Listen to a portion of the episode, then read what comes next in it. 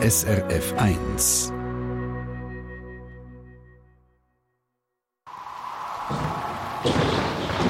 SRF 1 Wetterfrage.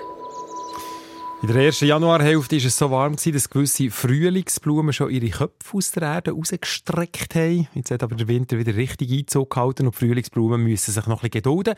Und trotzdem reden wir jetzt über Blumen nämlich die, die jetzt eine Saison haben, die sogenannten Eisblumen, die an der Scheibe. Und Daniela Schmuck hat mir sogar gesagt, dass die gleich auf die rote Liste kommt, die Eisblumen von den gefährdeten Blumen in der Schweiz. Es gäbe sie nur noch selten. Daniela, warum? Das ist wirklich so. Ja, in der heutigen Zeit sieht man sie selten.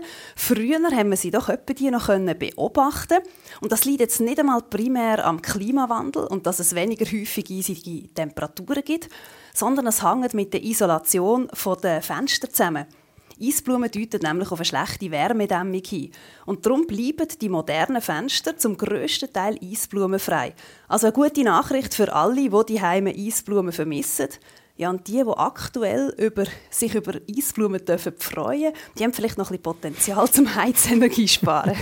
Klimadetektive können schauen, ob es Eisblumen hat an den Fenstern in dem Fall. Aber das heisst, gut isolierende Doppel- oder Dreifachverglasung ist also quasi der Eisblumenkiller. Genau, es braucht für Eisblumen eine möglichst dünne Oberfläche, also am besten eine einfache Glasscheibe.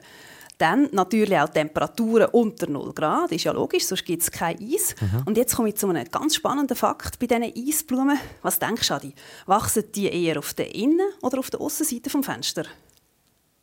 Also auf den ersten Blick wäre es auch logisch auf der kalten Aussenseite, wenn du so fragst, ist es wahrscheinlich die Innenseite. Es ist ja so. Die meisten Eisblumen kommen wirklich auf der Innenseite vom Fenster vor, also auf der Seite vom geheizten Zimmer. Und das wird klar, wenn man noch eine weitere Zutat anschaut, die es eben zwingend braucht für die Eisblumen. Und das ist genug Feuchtigkeit.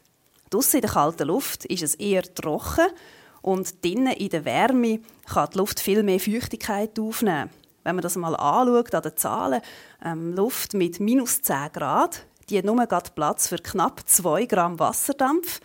Und dagegen 20 Grad warme Zimmerluft, die hat immerhin Platz für 15 Gramm Wasserdampf. Gut, also es ist alles klar. Es hat drinnen viel mehr Feuchtigkeit um als draussen. Was mir noch nicht ganz klar ist, wieso kann jetzt die Feuchtigkeit im warmen Zimmer gefrieren? Das ist ja. logisch. Ja, das stimmt auf den ersten Blick. Und das geht eben nur bei einer ganz dünnen Scheibe, die nicht isoliert ist. Und nur so wird auch die Innenseite vom Glas unter 0 Grad kalt. Aber nicht nur das. Die Luft direkt am Fenster wird auch ein bisschen kühler. Und die kühlere Luft hat dann nicht mehr genug Platz für allen Wasserdampf. Und die, und die feurigen Wasserteile die wachsen dann an der Scheibe zu diesen Eisblumen. Man sagt dem auch Sublimation. Also der gasförmige Wasserdampf im Zimmer wird bei genug tiefen Temperaturen direkt zu Eis, ohne dass es über flüssiges Wasser geht. Was passiert, wenn die Fensterscheibe wärmer ist als 0 Grad? Dann haben wir das ganz normale Anlaufen von der Scheibe. Das kennt man ja, wenn man zum Beispiel an eine Scheibe oder an einen Spiegel haucht. Da gibt es so eine feine Nebelschicht auf dem Glas wo aus vielen kleinen Wassertröpfchen besteht. Oder nach dem Duschen im Bad kann man das ja meistens gut beobachten. Mhm. Und Eisblumen sind eigentlich jetzt nichts anderes als so eine beschlagene Scheibe in Eisform. Jetzt haben wir die Innenseite des Fensters angeschaut, was meistens Eisblumen gibt. Wann kann man sie denn an der Außenseite beobachten? Gibt es das überhaupt? Ja, es kann es ganz selten geben und es braucht vor allem dann genug Feuchtigkeit. Ein Fall ist zum Beispiel, wenn plötzlich mildere und feuchtere Luft daherkommt und über ein eiskaltes Auto streicht, wenn es vorher relativ lang eisig kalt war. Oder ein Beispiel habe ich diese Woche bei uns daheim im Hauseingang gesehen. Und zwar haben wir dort eine Scheibe, die die Haustüre vor dem Wind schützt. Und nebendran kommt gerade die Lüftung vom Haus raus. Und da hat es also wirklich auf der Aussenseite von dieser Scheibe die tollsten Eisblumen gegeben. Darum bin ich auf die Idee gekommen für die Wetterfrage. Und dort ist einfach so viel Feuchtigkeit aus dieser Lüftungsluft gekommen, dass die Scheibe wunderbar mit Eisblumen beschlagen hat. Jetzt haben wir vorher, als wir so ein bisschen über die Eisblumen diskutiert und gefachsimpelt haben im Vorgespräch, hast du mir gesagt, keine Eisblume gleicht der anderen. Warum gibt es da so eine grosse Vielfalt? Weißt du das als Blumenverkäuferin? es ist ein bisschen wie der Schneekristall. Also die Grundstruktur die ist zwingend, die ist immer sechseckig. Aber dann, je nach Temperatur, je nach Feuchtigkeit, gibt es ganz andere Formen. Da wachsen die Eisblumen auch verschieden schnell. Und die Wasserteile, die äh, sich dann quasi auch nicht überall an der Scheibe absetzen, sondern sie brauchen Kondensationskeim, wo sie können, wie zum Beispiel Staub.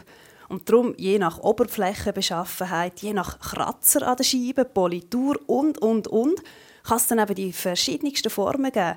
Also was ich da alles gesehen, wo wir Fotos bekommen haben? Fein verteilte einzelne Blümchen, farnartige Strukturen und ganze Blumenbuckes sind da zusammengekommen. Eisblumenbucke. Eisblumenbucke, also der Blumenladen mit den verschiedensten Eisblumen, heute präsentiert von der Daniela Schmucki, wo sicher auch fixfertig stark abgekühlte Sträußchen parat hat, um gerade sofort zu kaufen. ja. Wäre noch gut zum Valentinstag, wir sind ein bisschen zu früh. Ja, das ist noch zu früh, aber ja. bis dann sind sie nachher wieder geschmolzen. Aber man kann sich merken, zum Schluss, wenn man keine Eisblumen mehr findet an den Fenstern, dann ist es ein gutes Zeichen. Absolut. Danke, Daniela. Ganz einen schönen Tag. Eine Sendung von SRF1. Mehr Informationen und Podcasts auf srf1.ch.